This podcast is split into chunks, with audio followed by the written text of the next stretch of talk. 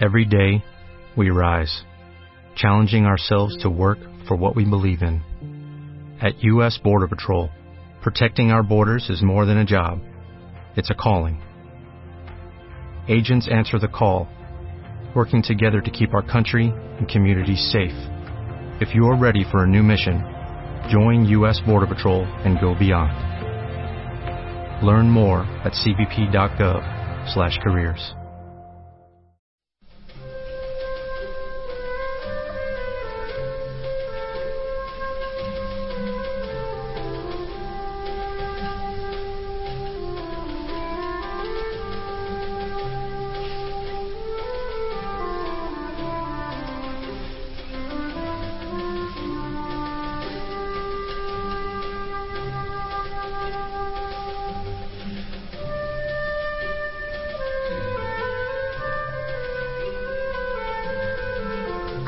comienza Libertad Constituyente.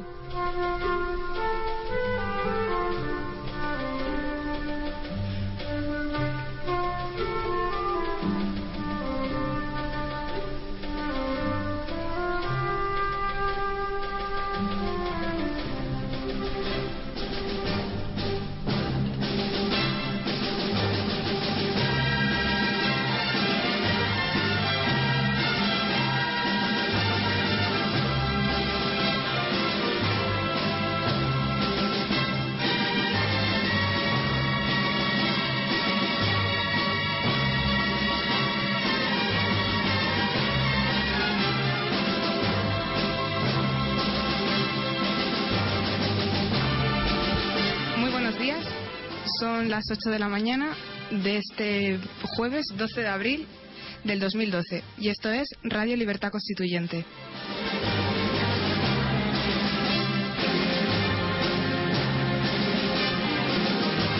Un programa dedicado al análisis, al debate y a la instrucción política bajo los principios rectores de la verdad, la lealtad y la libertad.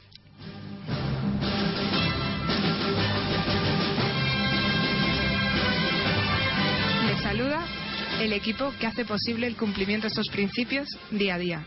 Carlos Gómez en el control de sonido, Rocío Rodríguez en la producción, Patricia Gil en la locución y la participación de don Antonio García Trevijano. Buenos días, don Antonio. Que hay buenos días, Patricia y oyentes. Vamos a ver qué noticias son las más importantes para hoy. El país abre en portada con las declaraciones de Rajoy que carga contra los líderes europeos que desacreditan a España y descarta una intervención de la Unión Europea. ¿Cómo? No, no he comprendido. Rajoy Sí. eh, critica a los líderes de la Unión Europea que desacreditan a España en materia económica. Ah, ya entiendo. Sí, entiendo. La noticia es mucho más grave, más concreta, más. Es que, en realidad, Rajoy ha querido responder.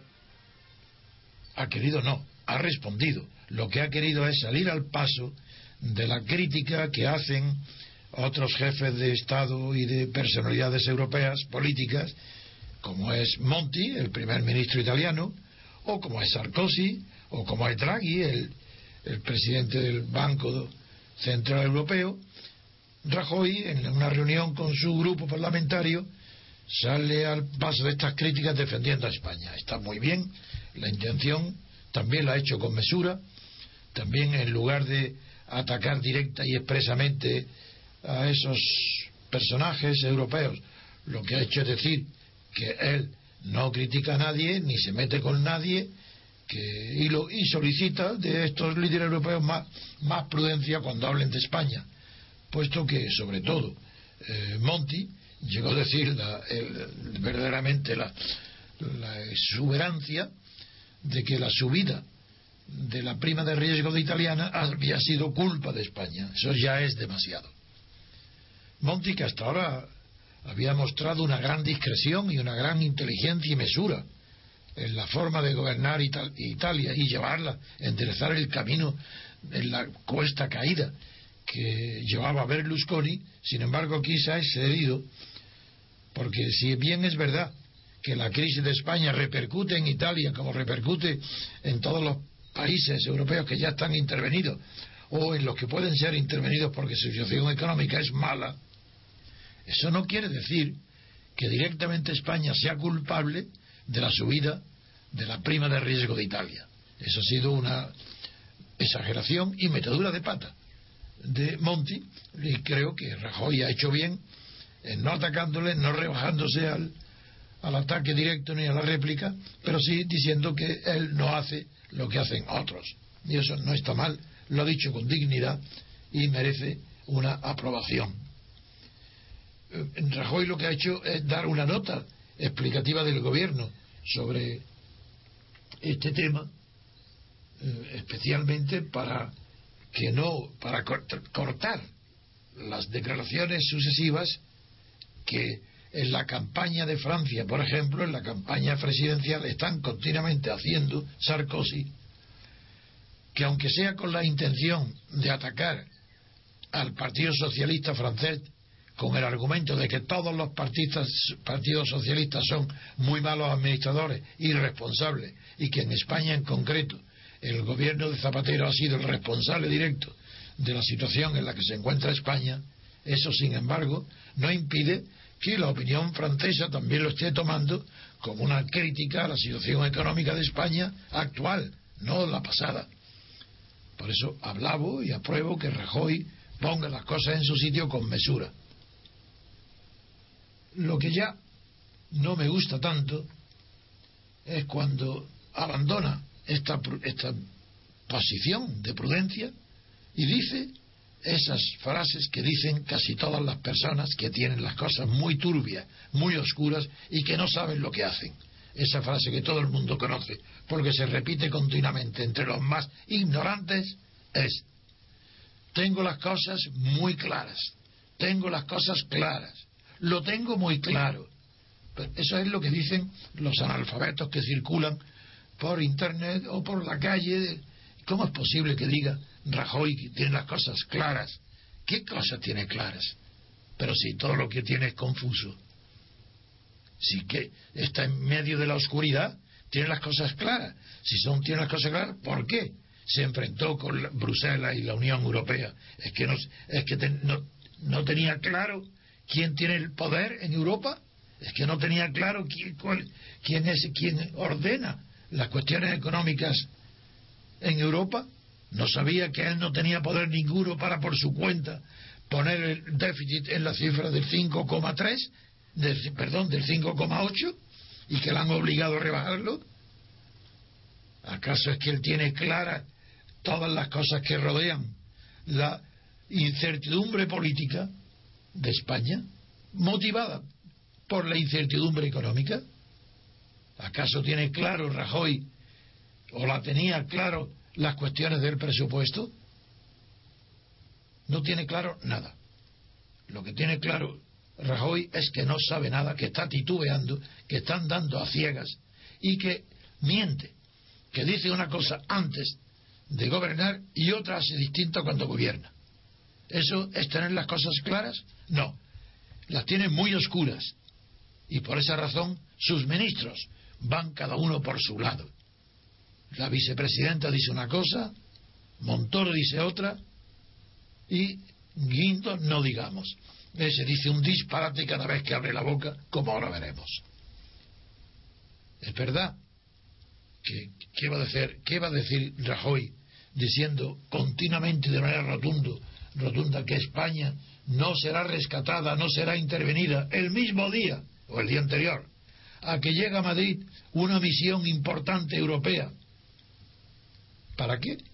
Para supervisar todas las medidas del gobierno de carácter económico, las referentes al presupuesto, las referentes al cumplimiento de lo que dice de palabra.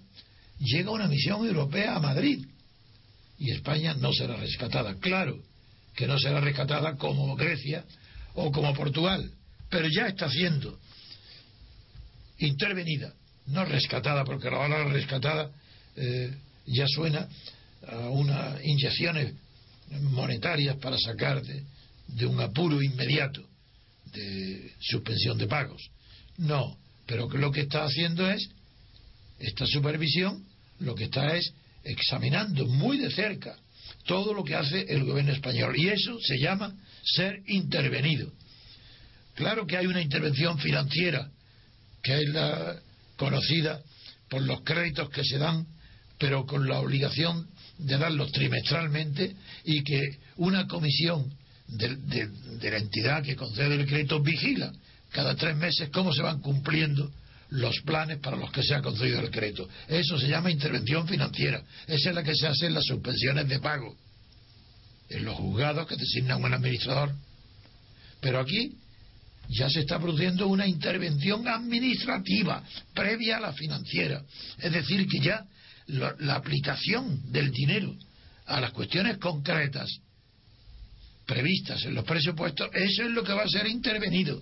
Es decir, España pierde la soberanía en la administración, en la aplicación del dinero a las cuentas previstas en los presupuestos. España ya ahí ha perdido soberanía, en nada menos que en algo tan elemental como que España administre su propia agenda, su propia hacienda pública. Pues no puede, no, ya no está, ya no puede hacerlo, porque vienen comisiones exteriores de Europa con poder extraordinario para revisar las gestiones que hace el gobierno en materia presupuestaria. Eso es supervisar, eso no es tener las cosas claras, eso es no saber dónde se anda, es no conocer el terreno que pisa. Eso es lo que está haciendo Rajoy. Es verdad que frente a esta situación de incertidumbre, es, verdad y es normal que el, el presidente, el director del Banco Central Europeo, Draghi, exija más reformas para España hoy, después de todo lo que ha llovido ya.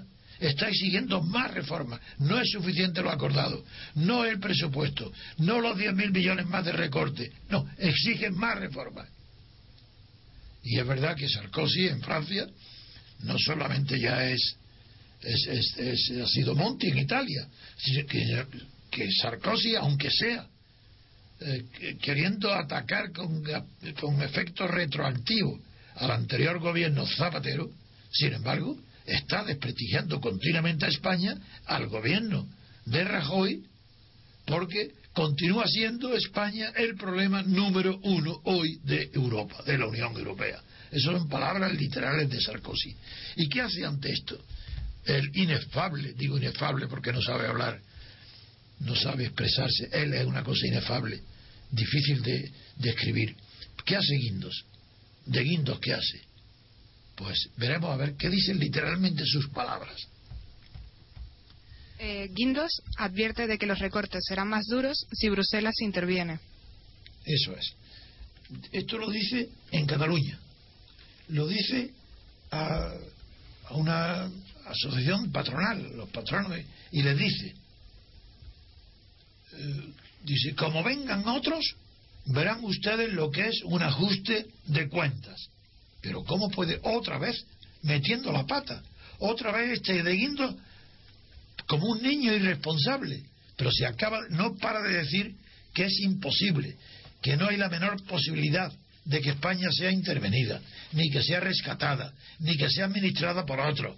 Está repitiendo que eso es imposible, que no hay la menor, que no hay que darle importancia ni a las turbulencias del mercado, ni a lo que pasa en Bruselas, que no, que España es independiente y que él tiene, pues, asegura que no puede haber ni nada que pueda eh, entorpecer la administración autónoma de la hacienda pública por España. Pues bien, ahora dice, como vengan otros, verán ustedes lo que es un ajuste de cuentas. Pero ¿cómo, vengan otros? ¿Cómo lo puede admitir como teoría o como hipótesis si lo está negando continuamente? Ah, ahora admite la hipótesis de que puedan venir otros. Y no solamente es una hipótesis, sino que le dice a los empresarios, entonces verán ustedes lo que es un ajuste de cuentas. Luego no está rechazando del todo que pueda venir un ajuste de cuentas practicado, realizado, programado por la Unión Europea, es decir, por Bruselas, la capital política a la que De Guindos dice que no hay que hacer caso, que da igual lo que diga Bruselas. Y sin embargo, le está diciendo a los empresarios catalanes que ellos verán entonces lo que es un ajuste de cuenta si la reforma la aplicación de la reforma la hacen otros. Es algo eh, que verdaderamente asombra este hombre. Eh, ayer cargué de verdad el tono contra este ministro porque me indigna, eh, sufro cuando España es rebajada y los españoles son tan maltratados como lo hace este de Guindos. Pero hoy, con más mesura, no estoy tan incendiado como ayer porque es que no podía soportar este hombre viéndolo gobernando España, la economía española, un hombre tan torpe que ya formó parte de la quiebra de Lehman Brothers y ese debe ser su mérito, que viene ahora a quebrar España. Aquí, que es lo único que debe saber, porque saber no sabe nada. Ahora, dice literalmente, entre comillas lo cito, dice, el principal déficit español es de confianza en el exterior. ¿Pero qué significa esto? Que tiene déficit español, que a los españoles le falta confianza en el exterior. Pero si es que lo que no, es que tienen demasiada. Pues si es todo lo contrario. Si España solo confía en Bruselas y en la Unión Europea, si no tiene confianza en sí misma. Y dice que el principal déficit español es de confianza en el exterior. Bueno, claro, dice que, claro, como por eso Rajoy también lo apoya y las palabras son casi las mismas, pero este hombre dice que hay que poner orden en la propia casa, porque la alternativa es peor. Muy bien, si la, si la, alternativa es peor y hay que poner orden en la casa, ¿por qué dice que el problema del déficit español es la, la falta de confianza en, el exterior? Pero si el orden hay que ponerlo en la casa y, la alternativa a, a, ese orden en la casa es que es un orden impuesto por Europa, es peor. ¿Por qué dices que el problema de los españoles es falta de confianza en el exterior, en Europa? Pero si este hombre todo lo que dice es lo contrario de lo que acaba de decir. Y dice que lo tiene claro, como Rajoy, todos lo tienen claro, que una frase que no puedo soportar, que lo dicen las personas más ignorantes. Lo tengo claro, lo dicen los niños, lo tengo claro. Si es un latiguillo, lo tengo claro. ¿Qué significará lo tengo claro? Pues nada más que la confusión que hay en la cabeza puede expresar lo tengo claro. Será un deseo de claridad que no saben por dónde encontrarlo. Es que, además, ni siquiera saben la diferencia que hay entre claro y oscuro. Porque es muy distinto. Una cosa puede ser clara y oscura. No, eso es incompatible. Pero sí que puede ser clara y distinta, como ya decía Descartes, que contra la confusión está la distinción y contra la oscuridad la claridad. Son dos conceptos diferentes. Y cuando se dicen que estos, estos energúmenos del pensamiento, cuando dicen que tienen las cosas claras, no están diciendo que las tengan distintas, separadas. No, las tienen confusas. Es decir, de acuerdo, vamos a admitirle y concederle que no son oscuros. Bueno, entonces lo que no hay duda ninguna es que son confusos. Las cosas las tienen entonces claras, pero no distintas, es decir, confusas.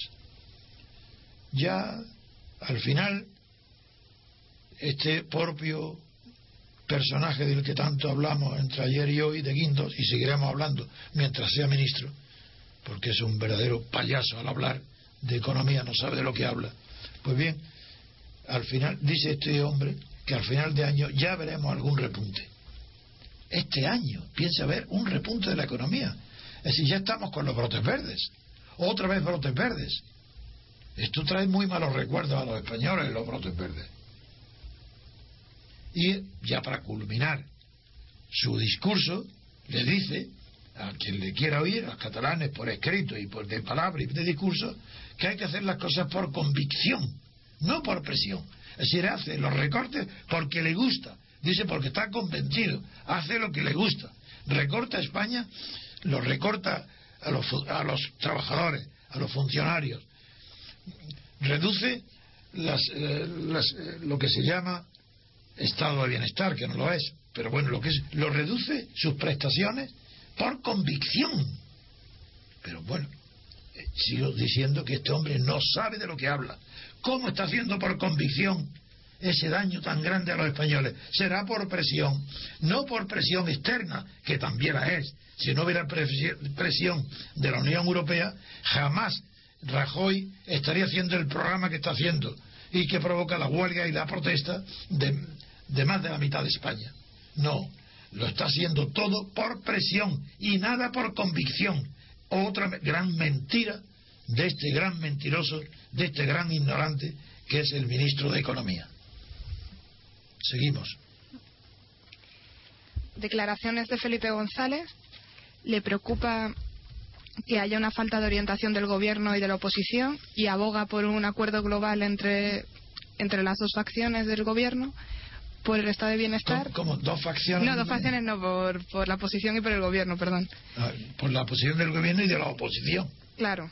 Bien, bien. Y también asegura que considera que no va a haber rescate a España porque si no acabaría el euro. Bien. Es una manera muy resumida de leerlo. Claro, ¿de, qué, ¿de qué periódico lo traes? Del país. Del país. La noticia, claro, Felipe González es uno de los eh, figuras favoritas del país. Eh, fue un niño mimado del país y lo sigue siendo. Porque en cualquier otro país del mundo, un presidente del gobierno que ha sido cogido infraganti en horribles crímenes de Estado, en tremendas latrocinios de sus ministros, que los lleva a las cárceles, ese hombre en cualquier otro país sería un hombre acabado, que no podría pronunciar una palabra, que nadie podría escucharlo. Y sin embargo en España es de tal naturaleza la falta de exigencia moral de la opinión pública española respecto a los personajes que la han regido, que dice esto, que, no, que España no será rescatada porque eso equivaldría por la importancia que tiene la economía española por las cifras macroeconómicas que representa la economía española, si fuera rescatada, dice, habría que rescatar al euro, es decir, a toda Europa, a todos. Vaya manera de razonar. Eso es un razonamiento, eso es un, eso es un chascarrillo. España, si España se hunde más, será rescatada. Y por mucho que perjudique al euro, se tomarán las medidas necesarias para cubrirse los demás. Pero el argumento de Felipe González no es argumento, es simplemente una emoción en la que él se siente muy satisfecho de decir España no será rescatada. ¿Por qué? Porque si no había que rescatar a toda Europa y basta. Ese es el argumento de este gran hombre que, que tuvo la que tuvo España la desgracia de padecerlo. Porque el gobierno no tiene orientación pero tampoco la tiene la, oposición. Eso es verdad, eso es lo único que ha dicho. Entonces vamos a ver. Si Felipe González reconoce que el gobierno no tiene orientación y la oposición tampoco, ¿cómo espera que se pueda gobernar? ¿Cómo se espera que no haya una intervención? Como él niega, que dice que no es posible la intervención, pero si está diciendo que no están orientados ni el gobierno ni la oposición, ¿cómo llega a la conclusión contraria? Ah, porque Europa no puede hacer nada sin ponerse en peligro ella misma. Pero ¿quién puede sostener esa tesis tan peligrosa?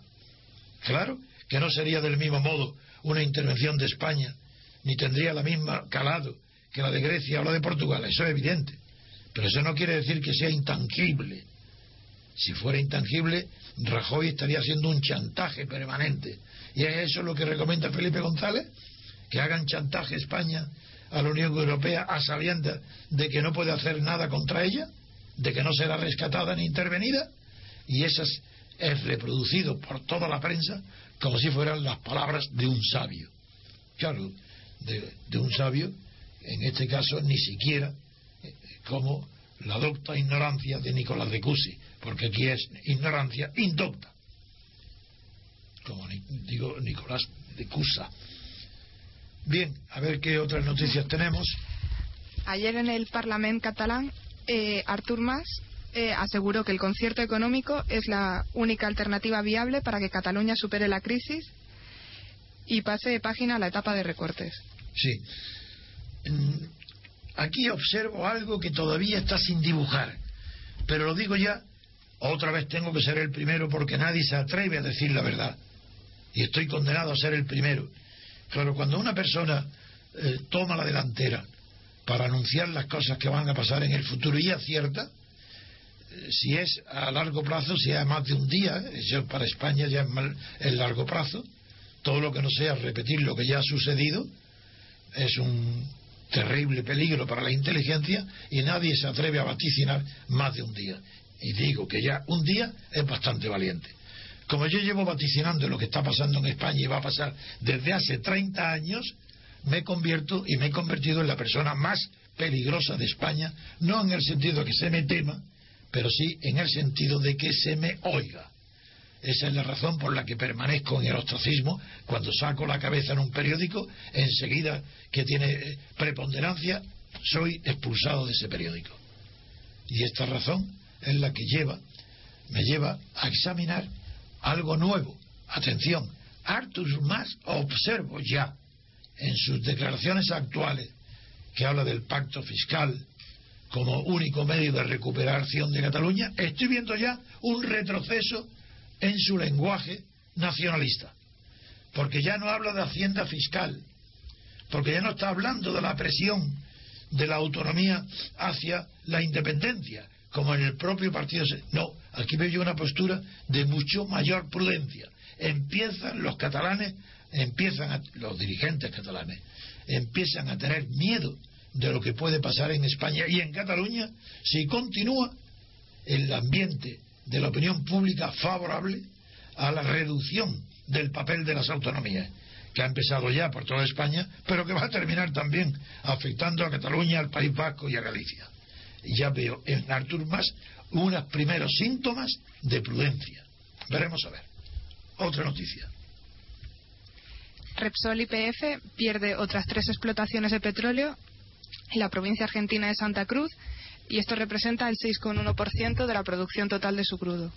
Del crudo Bueno, esto ha hecho bajar mucho las acciones de Repsol en la bolsa y eh, no, no, no, merece más comentarios, puesto que ya es muy conocido, pues ha perdido tres áreas en, la provincia de Santa Cruz la prueba de la equivocación tan grande que después de haber anunciado que iba a ser una inversión inmediata, esto prueba el error tan grande que está cometiendo la dirección de Resort, que no comprende tampoco cuál es la situación argentina ni cuál es el juego argentino. Eh, luego, la noticia que no sé si vendrá ya, pero quería decirle ahora porque afecta bastante a Madrid o Barcelona, es el, negocio o el asunto de, eh, llamado Eurovegas, que el multimillonario Adelson, el que lo impulsa, eh, dice que depende de Madrid o Barcelona, va a depender del precio del suelo y del veto al tabaco. Eh, y también, como es natural, de las ventajas fiscales. Mm, la noticia siguiente que yo tengo en la cabeza, y si estaréis seguro que es muy corta, es que la policía, según el Ministerio del Interior, ya, parece demostrada, digo parece para, para no decir rotundamente que estaba demostrado de antemano, dice el Ministerio del Interior que hay, ha habido una posible negligencia en la muerte del joven vasco por el pelotazo mortal de la policía. Bien, seguimos el representante de los usuarios de Metro vota a favor de, la subida de la tarifa de los transportes de Madrid. Claro. Eh, esto, eh, en primer lugar, ¿cómo puede haber un representante de los usuarios del Metro? Eso es absurdo. ¿Quiénes son? ¿Quién lo ha elegido? ¿Dónde están? Uno. ¿Un representante en dónde? En el Consejo. Muy bien. ¿Y qué, qué, poder tiene él? ¿Quién, ¿Quién lo ha elegido como representante? ¿Eso qué es? Que están a favor el representante está a favor de la subida de la tarifa. ¿Cómo no va a estarlo? Si estará con un sueldo del, Consejo del Metro. ¿Pero qué tiene que ver eso con los representantes? ¿Cómo van a estar los usuarios pidiendo que se suban las tarifas? Todo esto son las locuras que dice la prensa y todo, siendo todo mentira. Esta subida es la mayor que ha tenido lugar en el metro en los últimos 10 años. Y sin embargo, y sin embargo, el representante de los usuarios dice que está de acuerdo con que suba tanto. Aguirre, no obstante, la señora Aguirre, no obstante, sigue eh, manteniendo que no afecta la subida al billete sencillo. Que no, como no entiendo demasiado los líos, sí sé lo que es un que proponen la reforma a distintos precios según el recorrido, que saca un billete a un precio para un recorrido y si pasa de creo de cinco estaciones, pues es otro recorrido. Aparte de la complejidad de estos de estos asuntos para el control y, eh, y del uso y control de los recorridos, que introducir más vigilantes y, más gastos, pues no sé lo que esta complejidad del metro en qué puede terminar, pero es una noticia mala porque afecta directamente al bolsillo de la gente más necesitada. Sigue. El Consejo de Administración de Radio Televisión Española debatirá en su próximo consejo, en su próximo consejo si presenta una queja ante la Conferencia Episcopal tras la homilía del obispo de Alcalá que emitió en la 2 que vinculó la homosexualidad con la prostitución y el abuso de menores. Sí, es verdad. No se trata tanto de una homilía como de la oración que hizo en el viernes, en, el oficio del viernes. Pero es verdad que eso fue unas declaraciones muy duras, muy poco probables, en el sentido que no son cuestiones científicas, sino fue una condena de uniendo a la homosexualidad, uniéndola con cualquier tipo de, eh, de violencias, porque prácticamente la estaba eh, asimilando con la corrupción de menores con la corrupción de la prostitución masculina y esto es condenable. No se pueden hacer esas declaraciones. Pero el PP y el CHIU, como, no, como están de acuerdo con las declaraciones del obispo, en lugar de condenarlo, se retiraron para no tener que reprobarlo. Seguimos en el mismo Cataluña que los mozos eh, actuarán en, en el pueblo de Rasquera si hay plantación eh, y el alcalde, que anunció que dimitiría si el referéndum no alcanzaba el 75%, todavía no ha dimitido. Seguimos con eh, otra noticia, una que quiero recuerdo antes que se me olvide es que el personal del Congreso en Madrid ha denunciado la contratación de asesores por un sueldo mensual de 3.800 euros, que es muchísimo, en lugar de para sustituir a los asistentes. Esta noticia está muy corta en la expresión, en lo que yo he oído, pero yo creo que es muy grave. Y esto debería de investigarse por los periódicos a ver si hacen algún análisis detallado de por qué y en qué consiste esta sustitución de personal con aumento del, del sueldo y del dinero que se ha de gastar en esta reforma. Y bueno, Sor María también declara hoy ante el juzgado por el robo de niños, como esto lo hemos contado muy bien aquí, con detalles y con incluso con informes de los forenses de Granada, del forense de Granada, el señor Lorente, que más ha destacado en la investigación de los niños robados y en la identificación de los hijos y de los padres por el ADN, pues aquí no tengo más que añadir sino remitirme a lo que ya hemos expuesto otras veces. Pero sí que hay,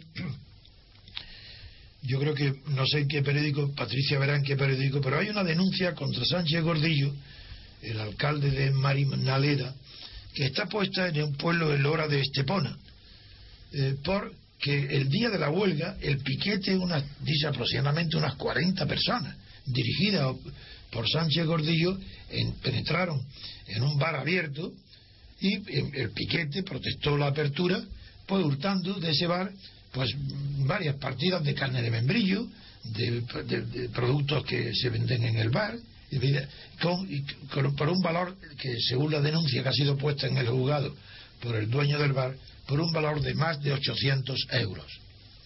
Veremos a ver en qué queda esta violencia de los piquetes contra la libertad que tiene cualquier empresario de no seguir la huelga.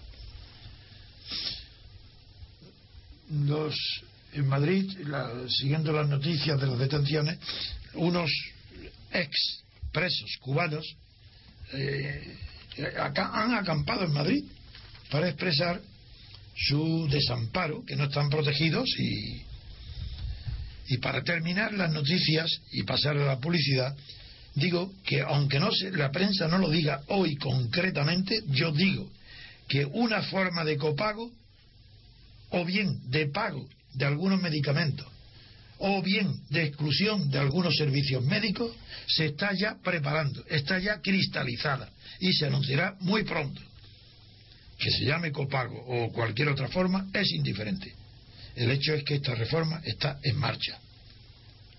Y del mismo modo que está afectando, va a afectar a la salud y al cuidado de la medicina, también en China se está haciendo una, lo que se llama turismo sanitario para aplicar allí un ungüento amarillo de células madres, cuando ese tratamiento ni está garantizado ni está aprobado por los eh, organismos responsables de la, de la aprobación de medicamentos y la revista Nature, la tan prestigiosa, ha denunciado esta práctica eh, peligrosa de ungüento de, eh, con productos fabricados con células madre. Si vamos a la publicidad.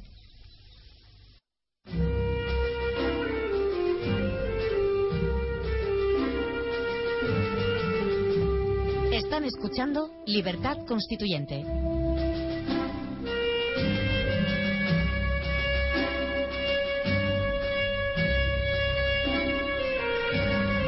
Son las 8 y 40 minutos de la mañana. Continuamos en Radio Libertad Constituyente con el análisis de las noticias de la prensa.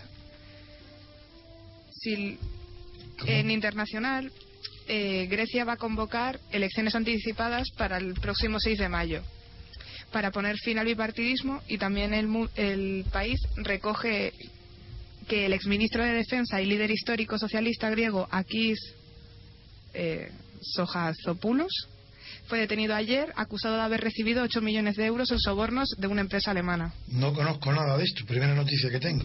Sigue. Bueno, fue detenido ayer. Le muy bien. Sigue, otro, sigue adelante.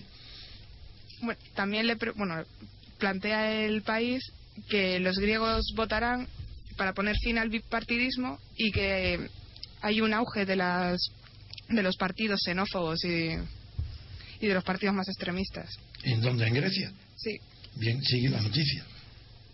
Esto, es que ¿en, qué periódico viene? Esto en el, en el país.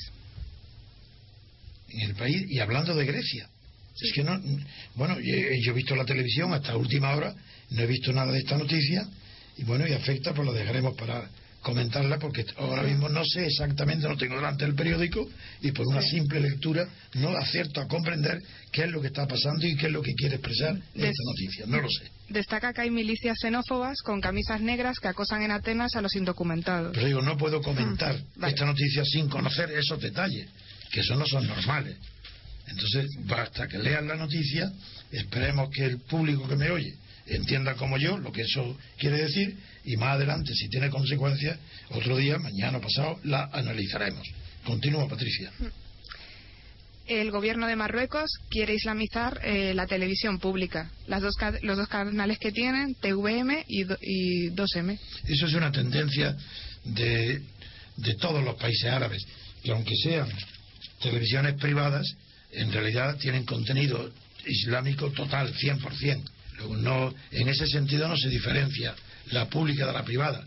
La diferencia está en que la pública hay una propaganda directa y extrema de los gobiernos, pero el islamismo y la propaganda islámica es la misma. Eh, de todas formas, eh, yo creo que la noticia internacional del día, la primera, la más importante, es lo que está sucediendo en Siria a partir de hoy a las 5 de la mañana. Esa es la noticia. Porque esa sí que la vi en televisión. El alto del fuego de, en Siria ha sido acordado a las 5 de la madrugada hora española. Y ese está siendo respetado por el gobierno. Está siendo respetado por la, por la oposición. Es decir, hay una tregua inmediata. Estas horas son de tregua. Claro que la represión continúa. No ha modificado para nada las leyes ni las prácticas del régimen. Lo que está suspendido son las acciones. lo que hay es alto el fuego. Lo que no hay hay disparos, ni por el gobierno ni por la oposición. Es decir, hay.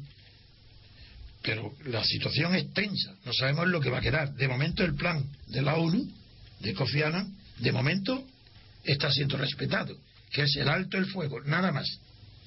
En cambio, Estados Unidos ya está considerando, y lo ha anunciado, de eh, establecer una zona neutra en la frontera de Siria con Turquía, dada la violencia y las muertes que ha habido, por lo menos dos, en el mismo eh, sitio local de, de Slinde, de la frontera de Turquía con Siria. Y el G8, que se reúne hoy en Washington, ya anunció que en, respecto a Siria quiere tomar acciones más resolutorias o más resolutivas. Porque lo resolutorio es lo que de verdad produce efecto, lo resolutivo es lo que lo puede producir. Y eso hay que tener cuidado siempre en el lenguaje, de utilizar la palabra correcta, para evitar las confusiones permanentes de la prensa y de las radios y de las televisiones. La segunda noticia que creo que tiene importancia es en Venezuela. No solo por la enfermedad de Chávez, que está acelerando allí los procesos de, de constitución y de formación de nuevos eh, contingentes políticos, nuevas fuerzas, sino que hay ahora mismo se ha constituido un cuerpo especial de policía en Venezuela para proteger al cuerpo diplomático tras la serie de secuestros de personal destinado al servicio de las embajadas de los países, sobre todo latinoamericanos, suramericanos, en Caracas. Por ejemplo, el último es el secuestro del agregado comercial de Costa Rica. Inmediato ha sido también seguido el asalto a la residencia del embajador de México. Los episodios violentos contra diplomáticos son incesantes, como contra la hija del cónsul chileno en Maracaibo. Esto justifica, desde luego, esta protección al cuerpo diplomático. Es que Venezuela está alcanzando ya unos niveles de inseguridad que lo inscriben en los países que ya no están garantizados. Chávez ya parece que ha perdido la autoridad para imponer el orden y evitar los crímenes. En estos pasos ya Estados Unidos también, por lo menos, esta es una buena noticia, que aquel vigilante de Florida que tanto comentamos aquí, aquel que mató a Trayvon Martin, el chico negro joven de buena presencia, que salió de casa de la esposa de su padre para ir a comprar un refresco y cuando salía tomando el refresco y hablando por teléfono con la novia, se le acercó el vigilante y le pegó un tiro, lo mató. Pues menos mal que ya está siendo imputado como homicidio no premeditado. Es posible, eso no lo podemos saber, solo la instrucción podrá saber averiguar si fue o no premeditado. Y la declaración de los policías que acudieron a la llamada del vigilante son esenciales. Bien, eso en Estados Unidos. En Francia continúa la campaña presidencial.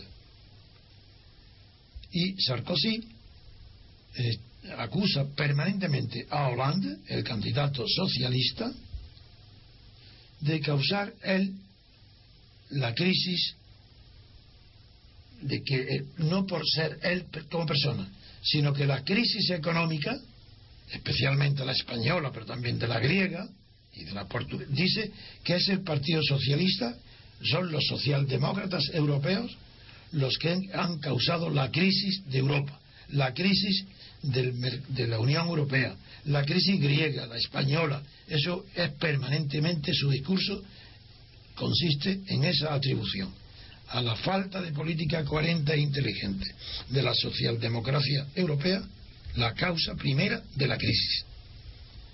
Es verdad que Sarkozy, por otra parte, tiene que cantar el mea culpa cuando se refiere a los gitanos, porque él ha tenido una política de discriminación y de un tratamiento horrible de los gitanos cuando ha equiparado la condición étnica de gitanos con la asiduidad o la frecuencia del crimen entre ellos y ha tenido que pedir perdón por esa barbaridad. Sí, es cierto, es verdad que las reyertas gitanas entre ellos a veces terminan, pero no tanto como se cree, terminan apuñaladas. Es más bien la forma de, de atacarse las familias con odio entre ellas, más que el número de víctimas lo que ha caracterizado a la inseguridad o el recelo de los payos ante los gitanos. Y Sarkozy y Hollande hoy están centrando su campaña en los suburbios, en los banlieues, en los suburbios de las grandes ciudades. Porque están, es verdad que la diferencia con el centro de la ciudad es muy grande en las formas de vida y, ellos eh, en este momento están concentrando sus campañas en los barrios periféricos, de, no solo de París, sino de las grandes ciudades. Eh, si no tienes otra noticia, voy a hablar de China, porque en China sí que hay una verdadera conmoción política, una verdadera crisis que ha afectado nada menos que a todo el Politburó y al comité permanente de los nueve miembros. La crisis está producida por la, porque Bo Xilai, que era dirigente de del Partido Comunista en una gran provincia y miembro del Politburo, un miembro destacado y miembro del Comité Permanente, pues ha sido destituido de todos sus cargos, ha caído. Y ha caído por varios motivos, pero sobre todo por su relación con la esposa de Bo Silai, que se llama Gu Kalai. Esta señora, que ha tenido fama de ser una expresión del glamour chino, sin embargo, está vinculada a la muerte, directamente, a la muerte de un empresario inglés. Y eh, esto ha motivado una conmoción en toda la estructura de mando del Partido Comunista. No solo por la detención, no, de momento no la detención de Boxilay, pero sí de, sí de su mujer, su esposa. Porque además de que ya de por sí es bastante motivo para una crisis profunda del Partido Comunista, también la mano derecha de Bo, es decir, de Boxilay, que es Wang, se ha refugiado en la embajada de Estados Unidos por las amenazas que tenía de la mujer de Bo, de Gu Kalai, amenazas de muerte. Pero ahí al menos la tensión no ha subido porque Estados Unidos ha logrado convencer a Wang para que se retire de la embajada y ha sido se desconoce cuál es su suerte, yo no la conozco, pero ya no está refugiado en la embajada. A ver, ¿puede leer otras noticias? Sí, tenemos dos noticias, una de Corea del Sur y otra de Corea del Norte. A ver, ¿cuáles en Corea del Sur, el partido conservador del presidente Lee Jung-bak ha ganado las elecciones legislativas, revalidando su mayoría absoluta. Y luego Corea del Norte no ha mostrado ningún signo de que vaya a llevar a cabo hoy su polémico lanzamiento del cohete eh, esperan que sea entre en función del tiempo entre hoy y el lunes. Pero yo he visto y he escuchado en la radio y sobre todo en esa televisión que siempre miro, porque aunque se emite en América rusa, esa RT español, pues bien he, visto que sí, que hay una preocupación creciente, incluso en Rusia, por el lanzamiento del cohete norcoreano. Eso quiere decir que es más grave la situación de lo que yo mismo pensaba pensaba que era una cosa rutinaria eh, de lanzamiento, que sí, que había una, eh, no amenaza de Corea, pero sí recordatorio de que continúa eh, tratando su industria balística de cohetes. Pero yo sigo creyendo que eso no afecta a los cohetes de, larga, de largo alcance. Pero el hecho es que tanto Estados Unidos como China como Rusia, los tres están muy preocupados y están tomando muy en serio la carrera de cohetes que está siguiéndose en Corea del Norte. ¿Hay otra noticia de Corea? ¿O era esta nada más? Era esta. De Corea del Sur también. Ah, ¿En Corea del Sur cuál es la noticia? La de Corea del Sur, que el Partido Conservador del presidente Lee Jung-bak ha vuelto a, ha vuelto a revalidar su mayoría absoluta. Bueno, pues entonces es una noticia conservadora de la situación. Mm. Eh, hay algo muy llamativo que no sé en qué periódico lo tratará, si es que lo trata, y es que el Fondo Monetario Internacional, nada menos, ha hecho un comunicado donde alerta sobre los problemas que va a ocasionar en el mundo, sobre todo en el mundo desarrollado, la duración de la vida. que, que se alargue la vida, porque esa mayor duración de la vida va a producir la quiebra del sistema de pensiones, aparte del sistema sanitario.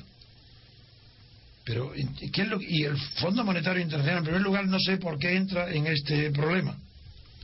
Sí, claro, puede entrar, todo el mundo puede entrar, pero no sé exactamente qué competencia tiene para entrar ahora a decir que hay que bajar las pensiones.